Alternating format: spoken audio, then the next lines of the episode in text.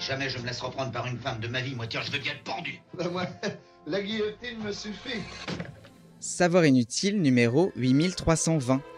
L'année de sortie de Star Wars, la guillotine était encore utilisée en France. À l'heure du sabre laser, on était un peu à la traîne quand même. Les savoirs inutiles néons. Les savoirs inutiles. Savoirs inutiles. Néon.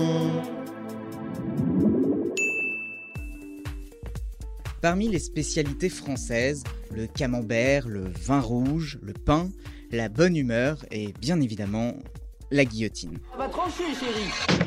Désolé, c'est tombé comme un coup près. Joseph Guillotin aimerait que tous les condamnés aient la même mort. En 1789, il intervient à l'Assemblée nationale et fait adopter la décapitation comme seul moyen de tuer un condamné à mort. Tout condamné à mort aura la tête tranchée. Bonne ambiance. On demande donc à un chirurgien, Antoine Louis, de bosser sur une machine. Parce qu'avant on aimait bien l'épée ou la hache, mais ça a un gros défaut, il y a des ratés, c'est pas super clean, et les gens ne meurent pas tout de suite. Bah, c'est raté. Antoine Louis élabore donc une machine dotée d'une lame qui se déplace verticalement dans un rail et quick Je ne vous fais pas un dessin. On la teste sur des moutons, puis sur des cadavres. On essaie avec une lame en forme de croissant avant de pencher vers une lame en biseau. Le bêta-testeur du concept, c'est Nicolas Jacques Pelletier. Il est accusé d'avoir frappé à coups de marteau une personne dans la rue pour lui voler de l'argent. Sa décapitation se tient en place de Grève, l'actuelle place de l'Hôtel de Ville à Paris. Et à partir de ce moment-là, on guillotine allègrement des gens.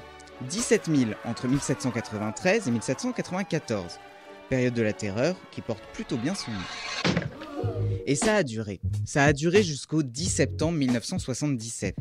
Amida Djandoubi sera le dernier condamné à mort en France. Mais il faudra attendre 1980, il y a tout juste 40 ans, avec le projet de loi porté par le ministre Robert Badinter pour que soit abolie officiellement la peine de mort. Mais si elle n'est plus utilisée, la guillotine a laissé quelques traces. Des vraies traces, dans le bitume.